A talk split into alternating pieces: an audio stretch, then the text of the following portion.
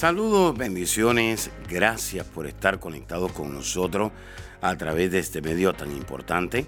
Soy el pastor Kerwin Castillo, pastor del Ministerio Internacional El Rey Jesús en la ciudad de Cape. Y quiero invitarle a que reciba estas enseñanzas que de seguro van a edificar su vida, su liderazgo, su familia y van a transformar su vida espiritual, su economía y su salud física. Saludos a todos los líderes de Casa de Paz. Estoy muy contento y estoy alegre de saber de que esta palabra les está haciendo de gran bendición a todos ustedes. Hoy vamos a impartir la clase Mansos como Jesús. Lo que usted pueda recibir está relacionado con la mansedumbre que usted haya demostrado. Vivir sin demostrar el fruto del Espíritu es como estar diciendo que usted es hijo de Dios, pero usted no lo reconoce como padre. Es decir, si yo no cargo las características de mi padre, prácticamente estoy negando que yo soy hijo de él. Muchas veces la gente nos dice en lo natural, tienes la misma nariz de tu padre, tienes los mismos ojos de tu padre. Es más, a veces el hijo no saca las características del padre, pero el nieto se parece al abuelo. Es decir, algunas características carga con respecto a lo que es la paternidad. Hay muchas personas, oído, de igual manera, ser creyentes y no caminar en el espíritu nos lleva a caminar en la carne. Hay muchas personas que dicen, yo camino en el Espíritu, pero en realidad están caminando en la carne. Por tal motivo, todos los creyentes, discípulos y líderes debemos basarnos en el fruto de la mansedumbre. Vamos a Mateo capítulo 5, versículo 22-24. Pero yo os digo, dice Jesús, que cualquiera que se enoje contra su hermano será culpable de juicio, y cualquiera que diga necio a su hermano será culpable ante el concilio y cualquiera que le diga fatuo quedará expuesto al infierno de fuego. Por tanto, si traes tu ofrenda al altar y ahí te acuerdas de que tu hermano tiene algo contra ti, deja ahí tu ofrenda delante del altar y anda, reconcíliate primero con tu hermano y entonces ven y presenta tu ofrenda. Jesús está diciendo que en el altar es donde la ofrenda se recibe como un sacrificio y entonces viene una semilla se convierte en una cosecha. Esa siembra, esa ofrenda, ese diezmo se comienza a incrementar. Viene una nueva oportunidad de empleo, viene salud, viene restauración. Algo sucede cuando esa ofrenda está en el altar. Y dijo Jesús, yo no puedo hacer nada con esa ofrenda si hay un espíritu de falta de perdón, si no hay armonía, si hay odio, si hay resentimiento en el corazón. Ve y arregla cuentas con tu hermano, con tu vecino, con alguien, y entonces trae la ofrenda. Hay muchas personas que se justifican con esto y dicen, prefiero no ofrendar, prefiero no diezmar, pero yo voy a seguir con esto en el corazón porque yo no pienso perdonar a esa persona. Es muy importante lo que usted está escuchando en esta hora. Esto no lo dice un hombre, esto lo dijo Jesús. ¿Qué dijo Jesús sobre la mansedumbre? Jesús dijo que la habilidad del corazón nos trae recompensa. Bienaventurados los mansos, porque ellos recibirán la tierra por heredad. Es decir, hay una herencia, hay un legado, hay una recompensa que usted puede recibir cuando usted realmente tiene su corazón alineado a la voluntad de Dios. La mansedumbre o la humildad es una actitud que nos separa del orgullo, del egoísmo y de las ansias de poder que tiene todo el mundo. Hay mucha gente buscando poder, pero no buscando la autoridad. Hay mucha gente buscando el orgullo, el egoísmo, pero no la humildad. La mansedumbre nos capacita para recibir promoción, bendición y recompensa. La gente del mundo descansa en el orgullo y descansa en el poder para lograr algo. Pero en el reino de Dios, la humildad no significa debilidad. Hay mucha gente que dice, si yo me convierto en una persona humilde, me voy a convertir en una persona débil. Eso no es verdad. En el reino de Dios, la humildad no significa debilidad, sino que por el contrario, es la fortaleza que toma el control de cualquier situación. Jesús dijo, si quieres promoción, si quieres bendición, si quieres recompensa, tienes que ser humilde. La gente mansa, la gente humilde, mira las cosas como Dios las ve. A Jesús lo amenazaron, a Jesús lo maldijeron, pero él no devolvía maldición, sino que bendecía a sus enemigos. Jesús dijo esta declaración, perdónalos porque no saben lo que hacen. Uno de los requisitos para recibir lo que Dios promete es depender del Señor y confiar en Él. Vamos a ver y hagámonos un chequeo. ¿Realmente usted está dependiendo del Señor? ¿Realmente usted está confiando en el Señor? ¿O usted de aquellos que dicen, ahora se van a dar cuenta quién soy yo? Ahora me le voy a aparecer. Ahora yo soy el que voy a tomar la venganza. Hoy en día está de moda tomar la venganza a través de las redes sociales o de otras cosas. Es decir, la gente quiere ser orgullosa, egoísta, pero no quiere ser humilde o manso de corazón. ¿Qué cosa es humildad o ser manso de corazón? Humildad es aquello que está abajo y que no se puede levantar de la tierra por sí solo. Es decir, una persona que está en la tierra reconoce sus limitaciones, reconoce sus debilidades y dice, yo sé que hay algo mejor, yo sé que me puedo levantar, pero no me puedo levantar en mis propias fuerzas. Necesito la ayuda de Dios, necesito la ayuda de una persona, de alguien que me anime, que alguien que me dé fuerzas. Yo necesito someterme y rendirme al corazón del Señor. Cuando usted se someta y usted se rinda al corazón del Señor, entonces el Señor lo va a levantar. Cuando la humildad llega a nuestro corazón, vamos a reconocer que necesitamos de la ayuda de Dios y de otras personas para levantarnos. Una persona humilde dice, yo no lo puedo hacer solo. Una persona humilde dice, yo necesito de la ayuda de Dios y de otras personas. Ponga mucha atención. Existe una línea muy fina entre el orgullo y la humildad. El orgullo dice, solo me quedé y solo me levantaré. Pero el humilde dice, Señor, me someto, me rindo de todo corazón. Hágase tu voluntad, Señor, y no la mía. Esto es lo que yo le llamo la escuela de Cristo. Mateo 11, 29 dice, llevad mi yugo sobre vosotros y aprendéis de mí, que soy manso y humilde de corazón, y hallaréis descanso para vuestras almas. Le hago una pregunta, ¿es usted realmente una persona humilde?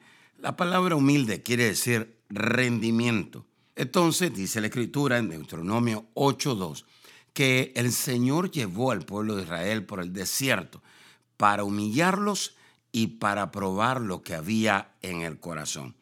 En otras palabras, el Señor quería poner a prueba si este pueblo era un pueblo orgulloso, egoísta, o era un pueblo manso, un pueblo humilde, un pueblo que se rendía al corazón de Dios y a los planes de Dios.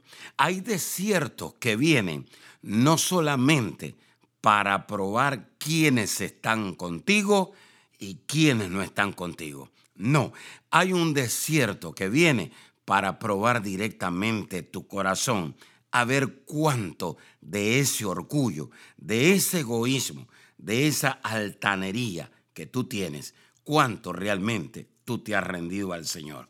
Oído, cuando nosotros nos humillamos, podemos obtener el favor de Dios.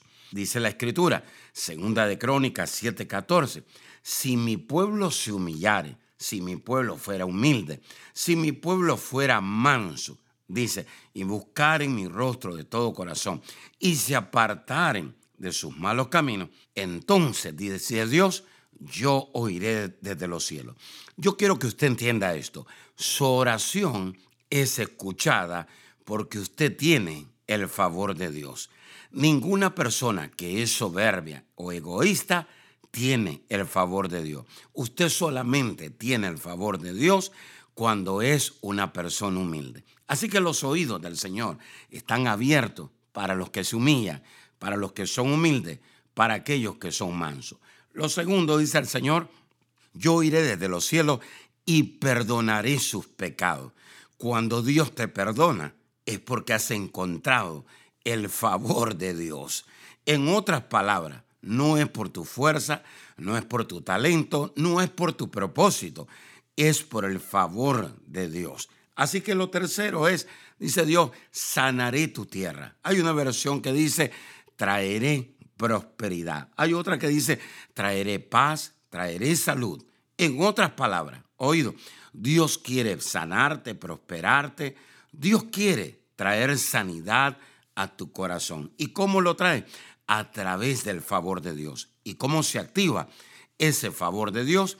Ese favor de Dios se activa a través de la humildad o a través de la mansedumbre. Si se humillare mi pueblo, si mi pueblo fuere mansedumbre, entonces van a encontrar el favor mío. Mire lo que dice la Biblia en Lucas capítulo 14, versículo 11.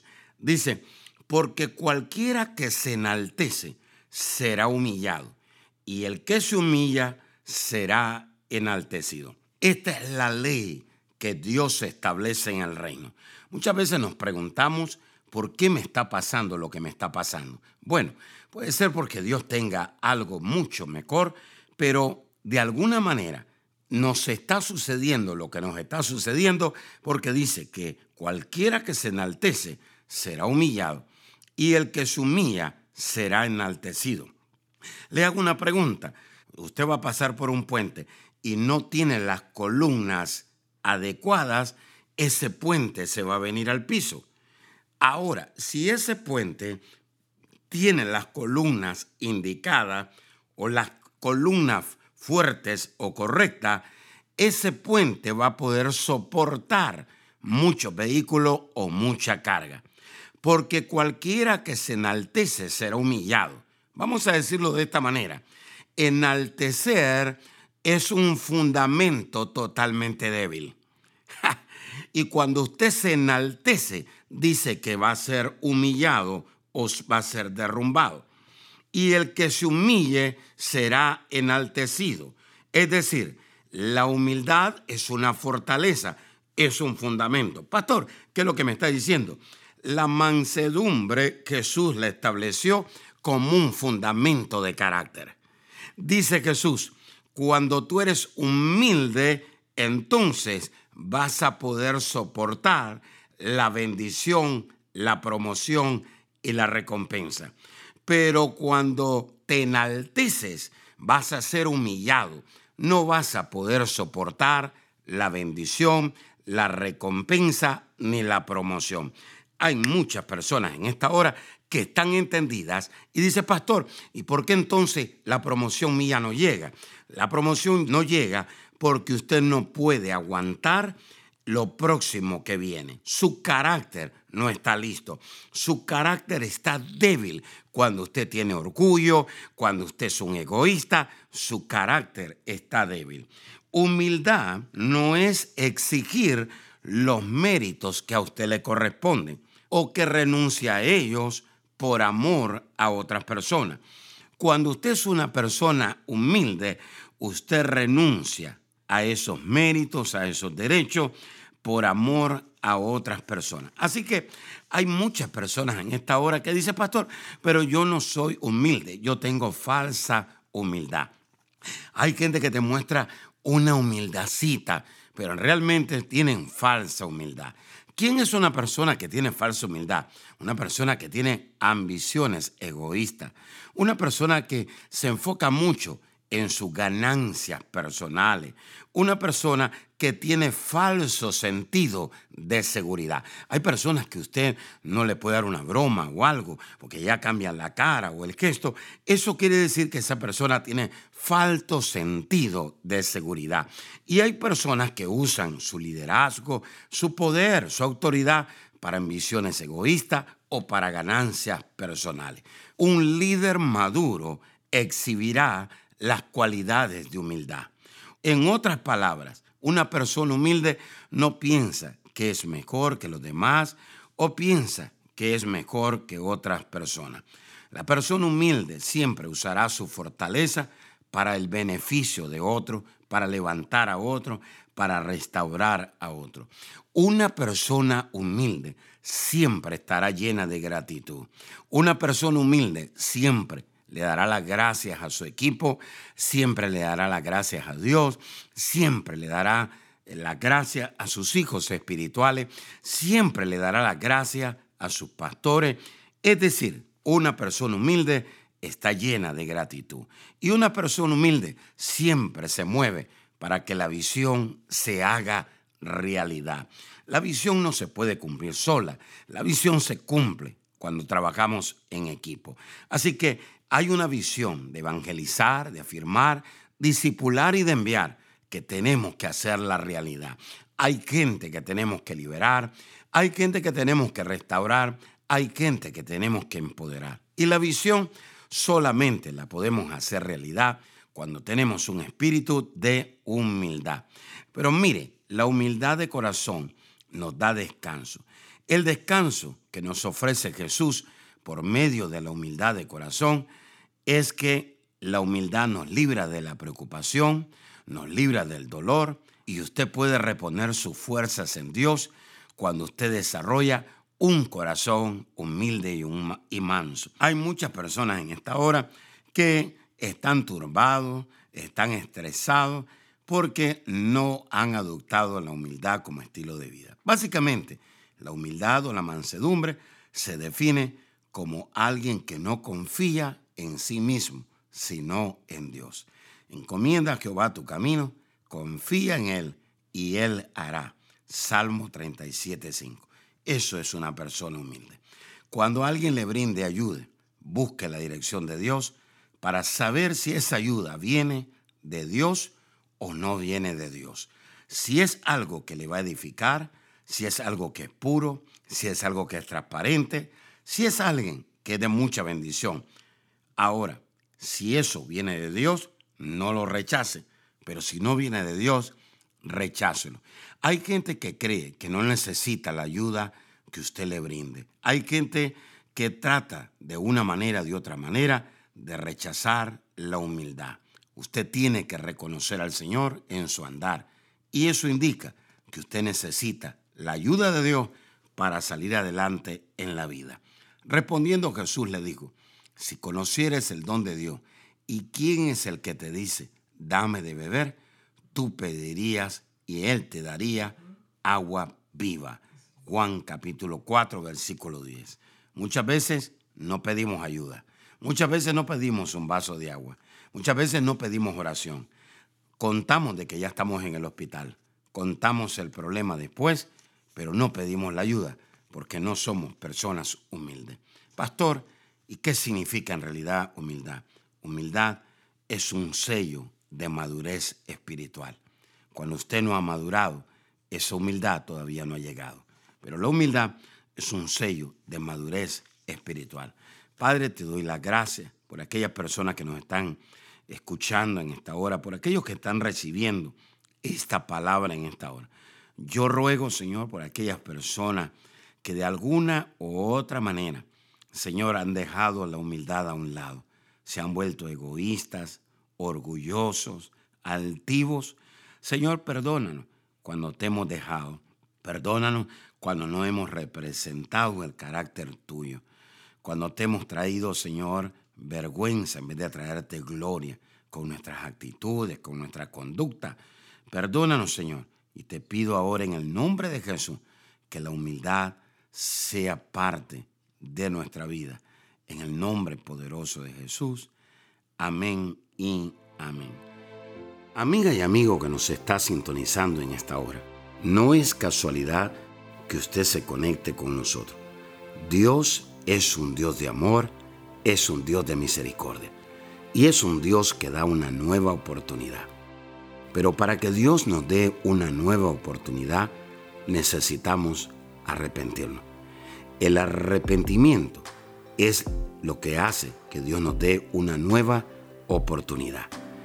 Quisiera usted en esta hora pedirle perdón a Dios por sus pecados. La palabra pecado quiere decir saber hacer el bien y no hacerlo. Todos hemos pecado, dice la Escritura, y por lo tanto estamos destituidos de la gloria de Dios. Pero también la Escritura dice que por gracia somos salvos. Y esto no es dado por el hombre, sino que es dado por Dios. Jesús murió en la cruz del Calvario. Y en la cruz del Calvario Jesús derramó un poder llamado gracia para darnos esa oportunidad de volver a acercarnos a Dios. Si usted se quiere acercar de nuevo a Dios o es la primera vez que usted quiere acercarse a Dios, Jesús dijo, yo soy el camino, yo soy la verdad y yo soy la vida. Y nadie puede ir al Padre. Nadie se puede acercar a Dios si no es a través de mí. Si usted quiere recibir a Jesús, dice la Escritura en Romanos 19, que con el corazón se cree, pero que con la boca se confiesa a Jesús como nuestro Salvador y el Señor de nuestra vida. Repita ahí conmigo en voz alta y diga, Señor Jesús, reconozco que soy pecador, me arrepiento de todos mis pecados.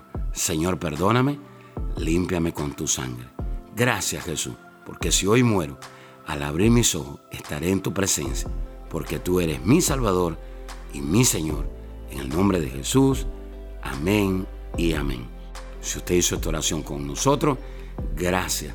Queremos invitarle a que usted se congregue en una iglesia que tenga visión, que se derrame el poder del Espíritu Santo, que la presencia de Dios sea real, donde hayan sanidades, milagros y donde su vida y su familia sean transformadas. Si usted quiere mayor información, le podemos conectar con una iglesia ahí en su ciudad o en su nación. Por favor, llámenos o escriban. Será hasta la próxima. Bendiciones. Gracias por escuchar a nuestro podcast. Si quisieras escuchar más o conectarse más con nosotros, visítanos a nuestra página de Facebook Apóstol Kerwin Castillo.